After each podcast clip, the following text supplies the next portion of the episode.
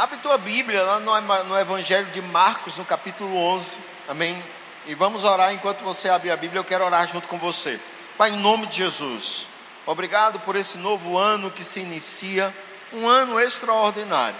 Um ano do favor e da graça tua liberada sobre nossas vidas. Eu creio, Senhor, em um tempo sobrenatural. Eu creio, Senhor, que os nossos olhos do entendimento esse ano serão ainda mais iluminados para vivermos a totalidade do que você tem para nós. Assim eu creio, em nome de Jesus. Quem crê comigo diz amém. Você achou Marcos capítulo 11? Quem achou diz amém. Glória a Deus. A partir do verso 23, Marcos capítulo 11, verso 23, diz assim: Porque em verdade vos afirmo que se alguém disser a este monte, ergue-te e lança-te no mar, e não duvidar no seu coração, mas crê que se fará o que diz, assim será com ele. Eu gosto da versão que diz: O que disser lhe será feito. Verso 24: Por isso vos digo que tudo quanto em oração pedirdes, crede que recebeste, será assim convosco. E quando estiverdes orando, se tem de alguma coisa contra alguém, perdoai para que o vosso Pai celestial vos perdoe as vossas ofensas. Eu pedi para o pessoal da mídia me ajudar hoje, colocar alguns tópicos aí. É, e eu intitulei, eu não, geralmente não dou título às minhas mensagens, depois de pregar o pessoal da mídia me, me liga. Pastor, qual é o tema daquela mensagem? Eu digo, ah, que você achar melhor, bote aí. Porque se você ouviu minha mensagem, não conseguiu entender nenhum tema, não é eu dando um tema que vai fazer sentido a ela. Não é verdade? Então, geralmente, você tem que entender que quando um pregador prega, ele dando um tema ou não, você vai ter que entender alguma coisa. Amém? Ele pode dar um tema para enfeitar, como eu vou fazer hoje. Vou dar uma enfeitada, mas não quer dizer que tem que ter um tema. Mas se eu for colocar um tema, eu já coloquei, é uma base segura. Nós estamos começando um novo ano, irmãos e nós precisamos começar com uma base segura. Nenhuma construção bem sucedida, ela é bem sucedida por sua arquitetura e por sua harmonia na beleza. Ela é bem sucedida pela sua fundação. Eu não tem nenhum arquiteto ou engenheiro aqui que possa dizer amém com isso que eu falei. Obrigado. Porque, irmãos, não adianta você ter uma casa bonita que não tem uma base segura.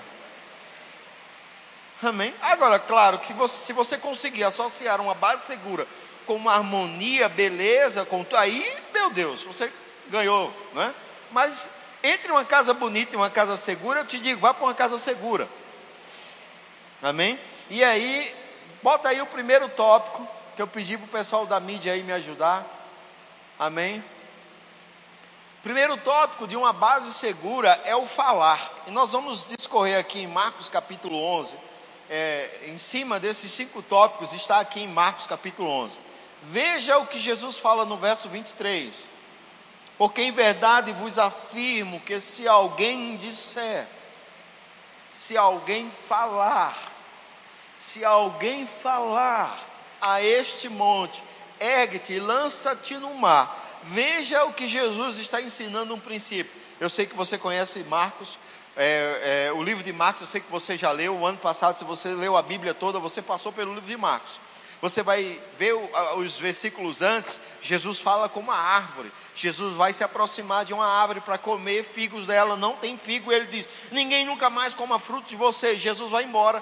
No outro dia, os discípulos veem que aquela figueira secou desde as raízes. E aí Jesus pega aquilo para ensinar algo a ele. Olha, se você falar, o que você falar vai ser bem sucedido.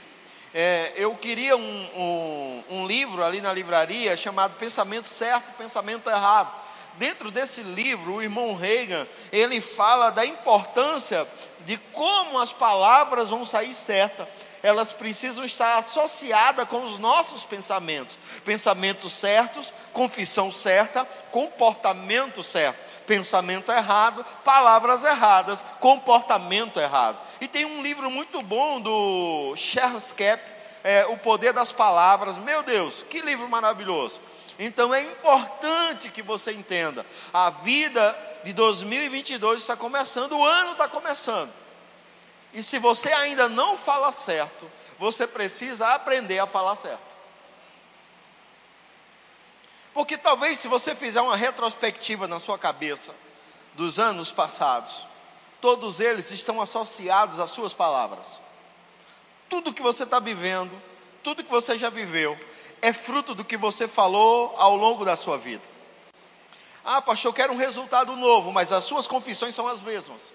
Eu não posso, eu não consigo, que coisa difícil. O ano já começou, eu pensei que ia ser uma coisa nova, mas não está sendo novo. E isso talvez hoje, no dia 2, não seja tão real. Mas quando passar do dia 15 de janeiro para frente, que talvez você ainda não tenha visto nenhum resultado, né? E você começa a desistir das confissões.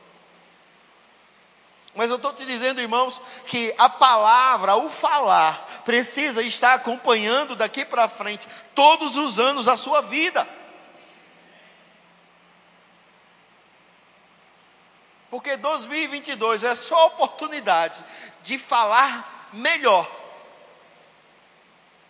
Não é nada novo, irmãos, é só a oportunidade de mudar as confissões se estão, se estão erradas e se elas estão certas, de se alegrar porque está a, a, no caminho certo e só é continuar declarando o que está declarando. Eu vou falar certo, porque aquele que disser e não duvidar em seu coração, ele vai ter resultado. Claro que isso, só o tema falar, dá uma pregação inteira. Por isso que eu indiquei livros para você, amém? Não fale negativo do nosso saudoso pastor Bud, que já está com o Senhor. Então, hoje eu tive a oportunidade de falar com um jovem. Ele foi falar uma expressão sobre uma pessoa que tinha medo de algo, e ele disse assim: fulano tem, me, tem morre de medo disso. E eu disse: Olha, cara, você pode falar que uma pessoa tem receio ou medo de alguma coisa, mas por que usar a palavra morte dentro dessa expressão?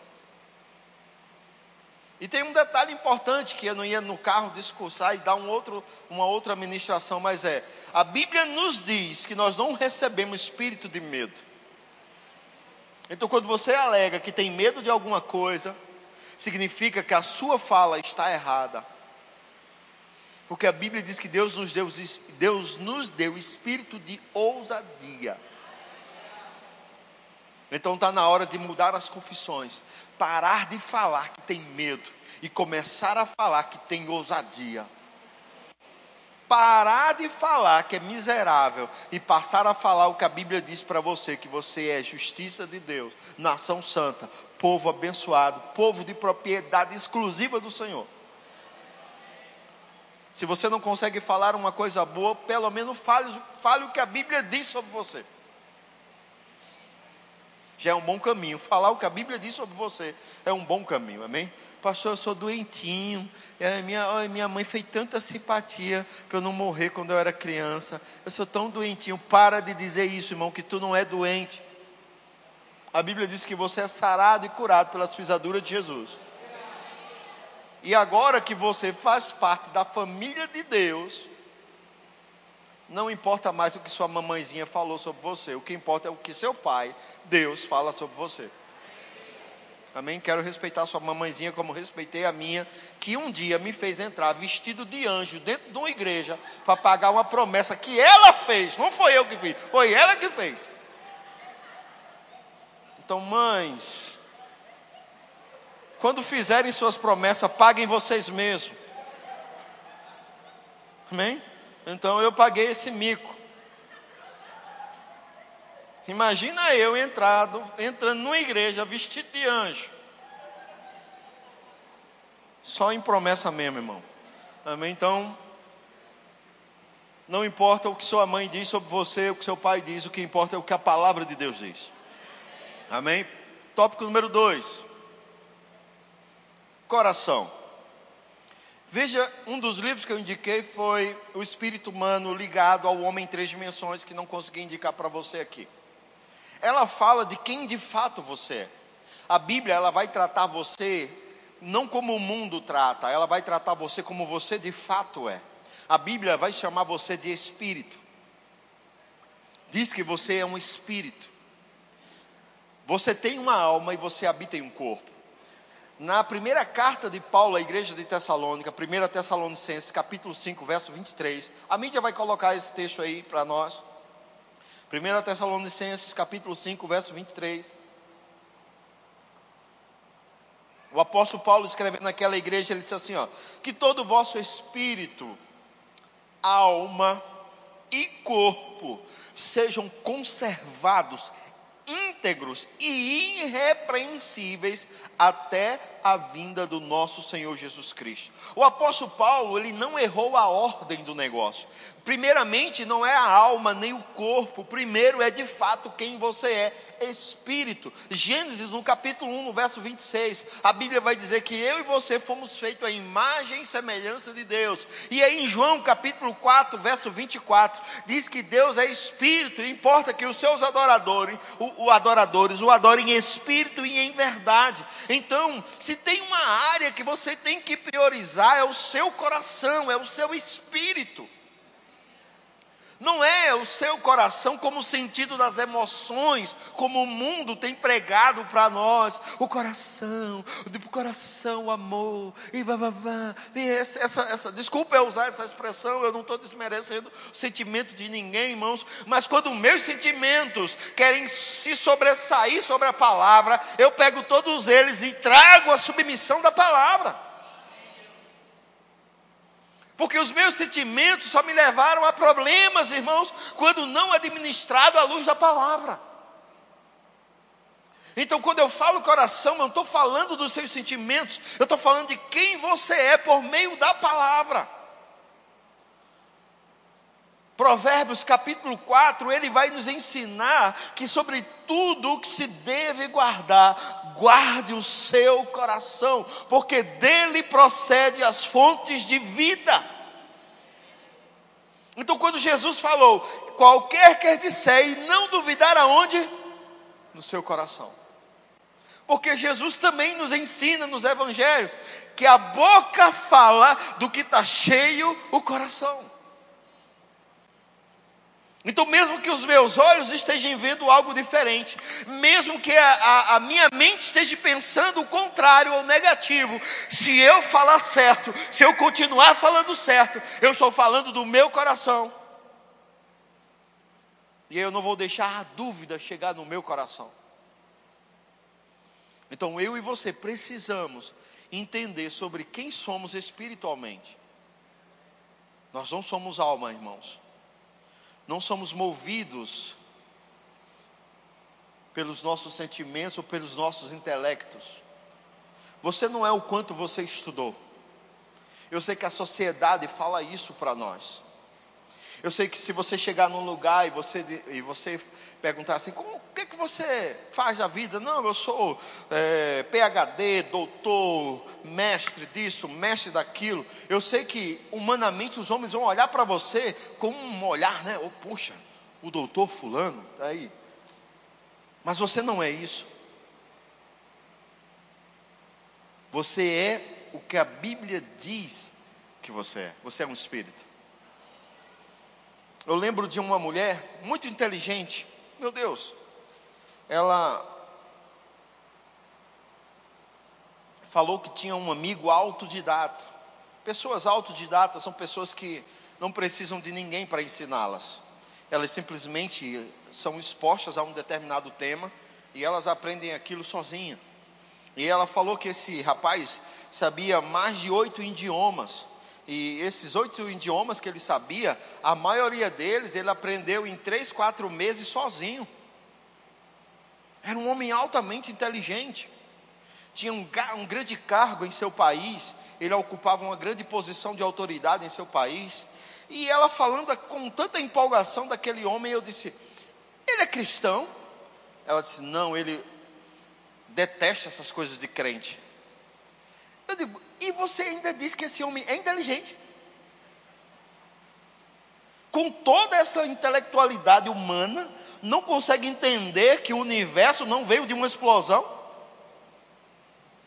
Não consegue entender que o homem não evoluiu de um verme nojento e foi evoluindo, evoluindo, passou pelo ser macaco. E agora está aqui diante de pé, diante de você. Ele não consegue entender que não é assim. Ele não consegue entender que existe um ser superior, criador de todas as coisas. Me perdoe, minha querida, esse homem, ele não é nem um pouco inteligente. Inteligente sou eu que entreguei a minha vida a Jesus. Agora, você vai discutir com pessoas naturais? Não, elas são naturais. Então a prioridade não é o que sua alma pensa, é o quanto o seu espírito tem da vida de Deus, o seu coração. Amém? Número 3.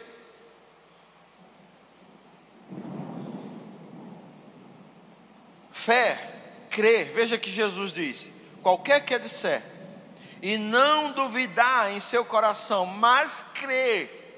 Por que coração e crer? Porque a fé genuína, ela vem do coração ela não vem da mente, ela não vem simplesmente é, é, de uma fonte obscura. Não, a fé genuína, ela procede da vida de Deus dentro de você, mas não na sua mente, no seu coração.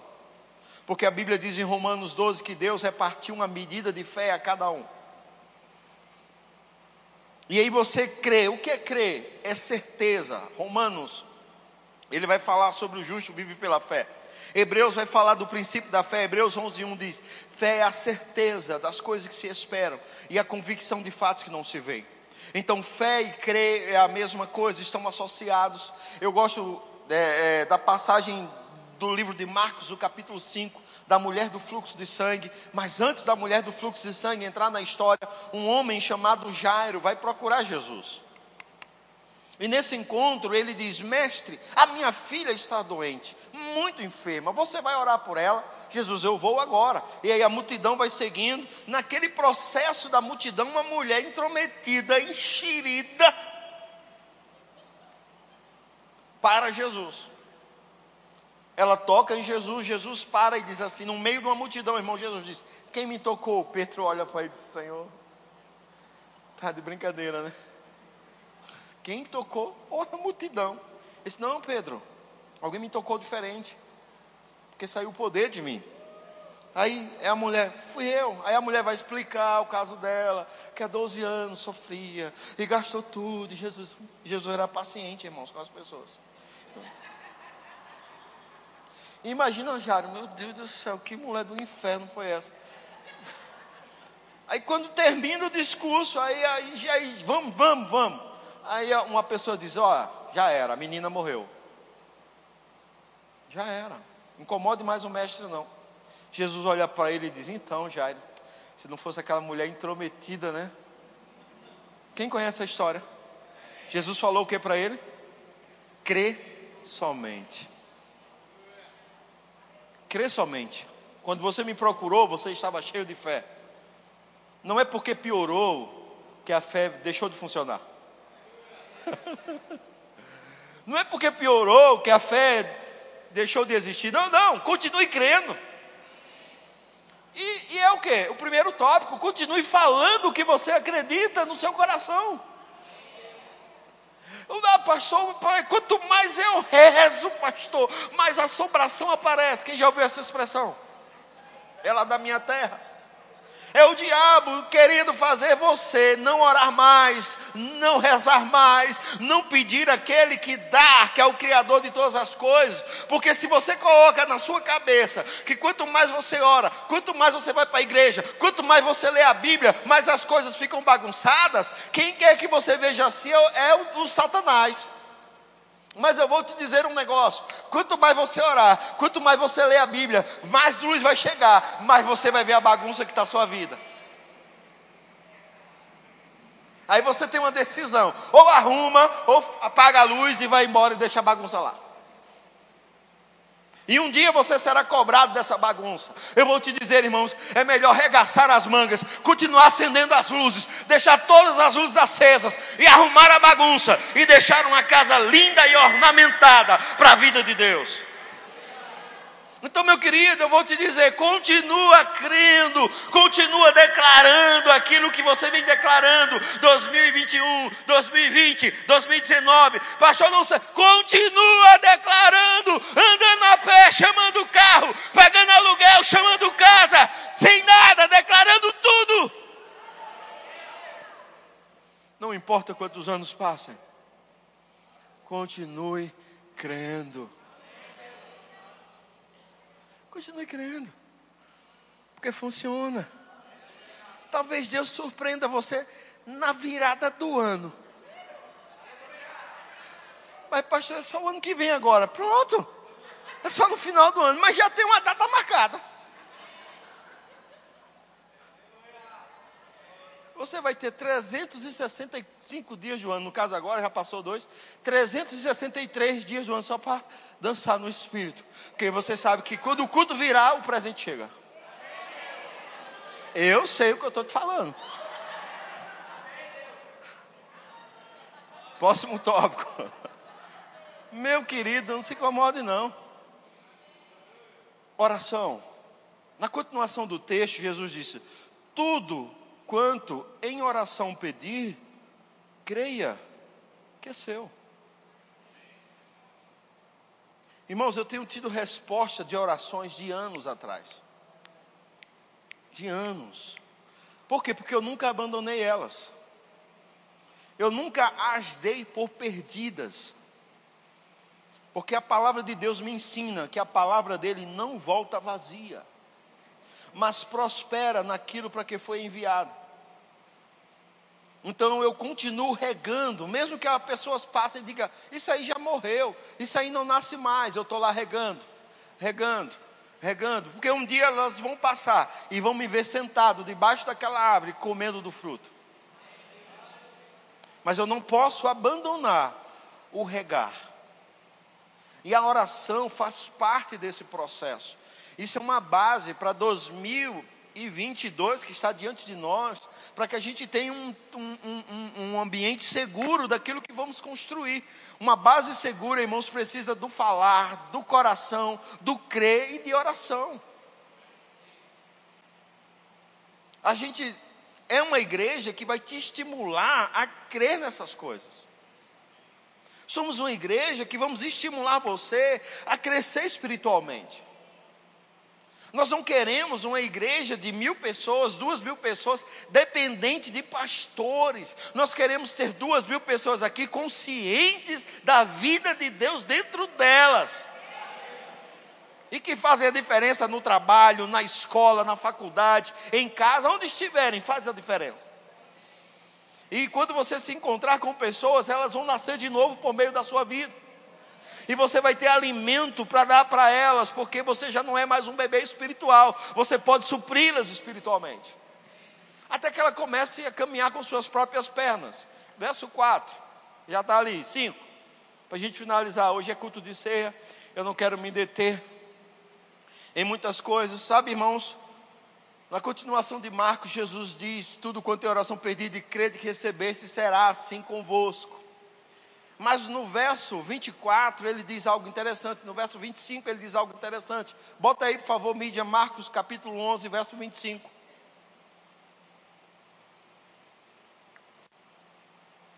Ele diz: E quando estiverdes orando, se tende alguma coisa contra alguém, mande matá-lo. É isso? Eu esse ano vou fazer 18 anos de pastoreio. E eu já tive muito tipo de ovelhas, muitos, muitos, muitos. E eu lembro de uma irmã que era ovelha. Eu acho que era, né? Que era da minha igreja e estava sempre nos cultos. De vez em quando conversava com ela, então ela tinha por ovelha. E eu lembro que um dia ela estava lá e ela disse, pastor, eu queria falar um negócio com o senhor. Eu digo, pô, João, você sabe que eu tenho aquela terrinha ali, né? Sim, sei. Você viu que eu tenho umas vaquinhas lá, né? Sim, sei. Pois roubaram uma das minhas vacas, pastor. Eu digo, mas irmã. Ela disse, eu sei quem foi. A vaca acabou de parir, deixaram o bezerrinho e levaram a vaca. E eu sei quem foi. Eu digo, Certo, e o processo? Ela disse: Estou pensando em mandar matar essa pessoa, o que o senhor acha? Você está rindo? Imagina eu, no meu início do pastoreio, isso foi no início do meu pastoreio. Tinha dois, três anos de pastor, eu acho. Não tinha a experiência que eu tenho hoje. Aí eu olhei para ela, mas eu não preciso de tempo de pastoreio, irmão, quando eu tenho uma palavra. Você não precisa de 10, 12 anos de pastoreio, quando você tem a Bíblia, para orientar as pessoas por meio da palavra. Porque eu, naturalmente falando, eu queria matar aquela pessoa também, roubou minha vaca. Mas eu tenho a minha Bíblia que fala de perdão. Se você tem alguma coisa contra alguém, perdoe, para que Deus lhe perdoe também. E eu disse a ela, irmã, você conhece a oração do Pai Nosso? Está lá em Mateus capítulo 6, eu sei que você conhece. Pai Nosso, santificado, venha a nós, seja feita, assim na terra, o pão nosso dai-nos hoje, perdoai, assim como nós, aos nossos. Você já parou para meditar sobre isso?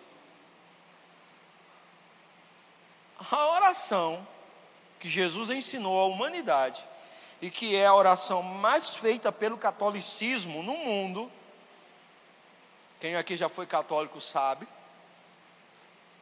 E é uma oração bíblica ela diz que você deve perdoar as pessoas, os seus ofensores, os seus agressores, como Deus perdoou você. E aí eu não entendo como pessoas dentro das igrejas estão intrigadas, brigadas umas com as outras, por causa de coisas. Eu não entendo como famílias ficam brigadas filhos com pais, pais com filhos, irmãos com irmãos, durante anos, por causa de um pedaço de charque. Carne de sol, não sei como você chama aqui. Que o seu irmão, quando era pequeno, disse: Olha a lagartixa na parede. Você foi, olhou, ele pegou sua carne e comeu. Aqui, quando as pessoas eram crianças, não brincavam disso? Eu lembro de uma brincadeira na escola de rebater, bater, derrubou o caderno, derrubou o lápis, perdia. Quem é desse tempo? Era uma confusão isso, irmão. Mas era um tempo interessante. Nós temos todas as, as oportunidades de ficar com raiva das pessoas. Temos a oportunidade de ficar com raiva dos governos. Temos a oportunidade de ficar com raiva de amigos, de parentes, de vizinhos, de todo mundo, mas nós temos uma escolha a fazer, e essa escolha vai manter a vida de Deus em nós. A escolha é: eu decido perdoar. Não importa o que me fizeram, eu decido perdoar. Eu decido perdoar. Eu gosto do que Jesus falou sobre o perdão. Ele disse que benefício há amar quem ama vocês. O verdadeiro amor está por aqueles que não amam vocês. Vocês devem orar pelos seus inimigos, bem dizer o que, o que vos maldizem. Mas a gente, humanamente falando, somos é, formadores de clubes o clube dos meus melhores amigos e o clube dos meus inimigos. Os meus inimigos que se danem e os meus amigos que sejam abençoados com toda sorte de bênção.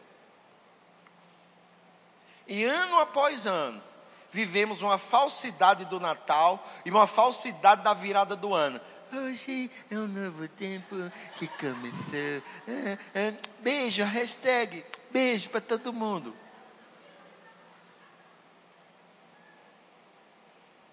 Isso é bom, irmãos. Maravilhoso você mandar beijo, coraçãozinho, é lindo. Mas isso na vida digital é uma coisa e na vida prática é outra. Amém? Então, eu tenho muito cuidado com a vida digital, tudo que eu vou fazer lá. Na verdade, eu não faço muita coisa lá, tem até a Laresca, que é ela que cuida aí da, das minhas redes sociais aí, do Instagram, ela, se você vê alguma coisa bonita lá, não fui eu. Foi a Laresca. Se alguém respondeu, não fui eu. Foi a Laresca. Então, por isso que tem muito pouca resposta lá. Por que eu tenho cuidado? Porque às vezes as pessoas são muito amorosas por meio de uma rede social. Mas na vida real não são assim. Às vezes elas são muito agressivas nas redes sociais. Mas encarando as pessoas não são assim. Eu lembro de uma situação que eu tive com uma pessoa e ela me mandou um áudio muito agressivo. Ela me mandou um áudio muito bravo. E eu disse, cara, você tá. Eu liguei para ele na hora disse, você está aonde? Eu estou em tal lugar, estou indo aí falar com você pessoalmente, porque eu achei meio estranho o seu áudio, e eu quero ouvir isso diretamente olhando na sua cara.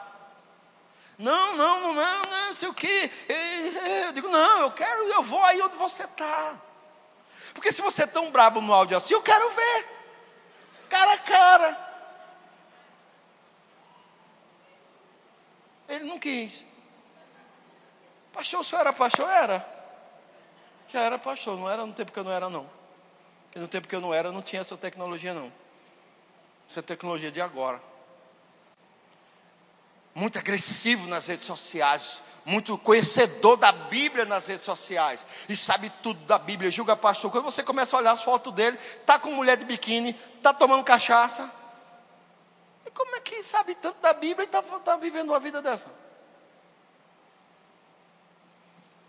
Amados, nós temos que ter muito cuidado nos tempos de hoje sobre muitas coisas. Eu quero construir a minha vida em cima de uma base segura.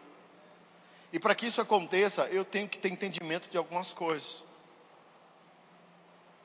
Eu tenho que ter entendimento do que eu, que eu falo. E hoje eu vou te dizer: falar não só é, é o que eu estou escrevendo nas minhas redes sociais o que eu estou comentando sobre as fotos das pessoas, o que eu estou comentando sobre a vida das pessoas. Isso também é falar. É como está o meu coração, é como eu estou crendo, é como está a minha vida de oração, e é como está o meu perdão junto a uma sociedade que só nos fere. Eu vou te dizer, nunca se houve um tempo onde a igreja do Senhor precisa se levantar com tanto entendimento sobre amar e perdoar. Porque as pessoas nos ferem demais. Existem muitos ataques de todos os lados, ferindo a nossa integridade cristã. E eu não vou me calar, irmãos, mas eu também não posso reagir agressivamente com essas pessoas. Porque no final, quem perde sou eu. Porque quem perde, na, na, na, no, no, o maior prejudicado é aquele que tem o maior entendimento. Então o mundo não tem entendimento que eu e você estamos tendo. Então quem tem que amar o mundo somos nós mesmos. E não sair atacando para tudo que é lado. 2022, irmãos, eu quero viver ainda mais o extraordinário de Deus. E se eu tiver qualquer tipo de mancha no meu coração, ou qualquer tipo de sentimento errado, eu vou travar, eu vou ficar, e eu vou botar a culpa nas pessoas. Eu vou botar a culpa na igreja, eu vou botar a culpa na mulher, eu vou botar a culpa nos filhos, eu vou botar a culpa no cachorro, eu vou botar a culpa em todo mundo. Mas como disse o grande profeta Homer Simpson,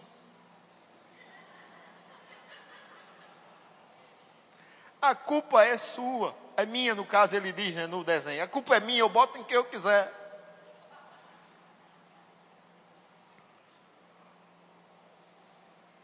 Nós temos que ser íntegros à luz da palavra. Não é íntegro somente à luz dos homens, não, irmãos. É íntegros à luz da palavra. E quando andarmos nesse nível, a gente começa a ter uma base segura e toda construção que o Senhor quer fazer sobre nós não vai cair, porque há uma base segura. Amém? Então, que 2022 seja um ano onde você vai reforçar essas bases para a grande construção do agir de Deus na sua vida. Amém? Estou encerrando o culto e quero já de antemão agradecer a todos, meu Deus. Caso alguém esteja nos visitando hoje e não participou do culto da virada, a igreja me agraciou com um veículo. E foi um presente maravilhoso. Eu quero agradecer mesmo, de todo o meu coração. Eu queria até ter ido já para o Nordeste de carro, mas minha esposa não topou a viagem. E aí é por isso que eu tenho que falar sobre perdão, sobre perdoar. Brincadeira. Mas irmãos, a maior alegria que eu tenho não é por ter ganho um carro nos primeiros minutos da virada. A maior alegria que eu tenho é saber que essa palavra funciona. É ver ela em funcionamento na vida de vocês como igreja que participaram disso. É olhar e ver o quão essa igreja tem andado à luz da palavra. Você já parou para ter noção do que isso representa no reino do Espírito? A grandiosidade disso no reino do Espírito? Meu irmão, fique pronto.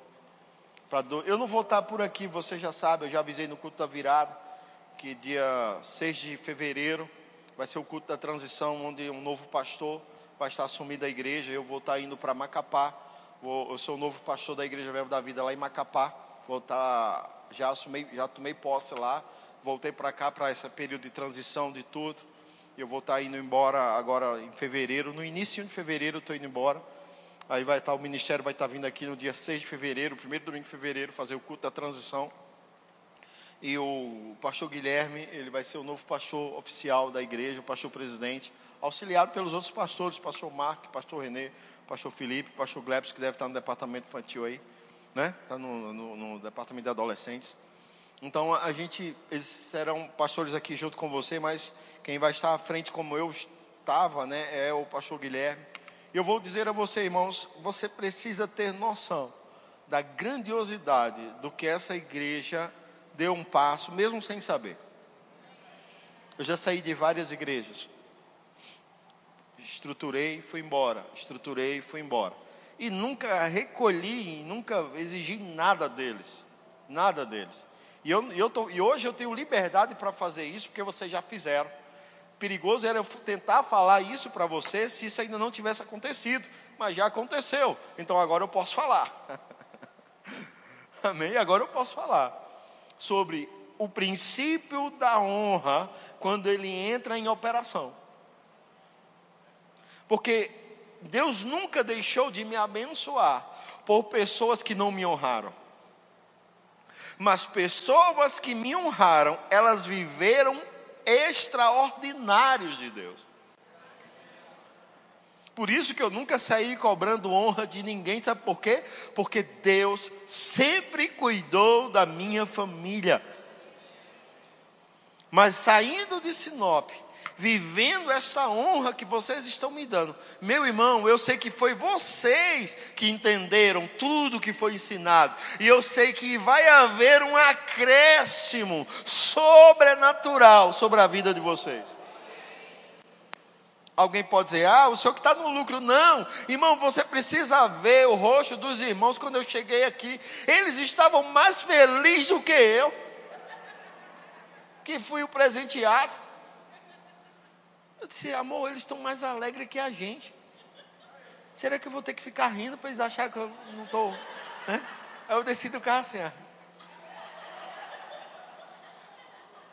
Porque quando eu parei, uma alegria, e a Bíblia diz que mais bem-aventurado é dar que receber. Então eu sei o que vocês estão vivendo e eu sei o que essa igreja fez. Então, meu querido, eu louvo a Deus pela atitude de vocês, de me honrarem da forma como estão me honrando. E eu louvo a Deus porque os frutos serão evidentes e velozes e grandiosos da parte do Senhor. Amém?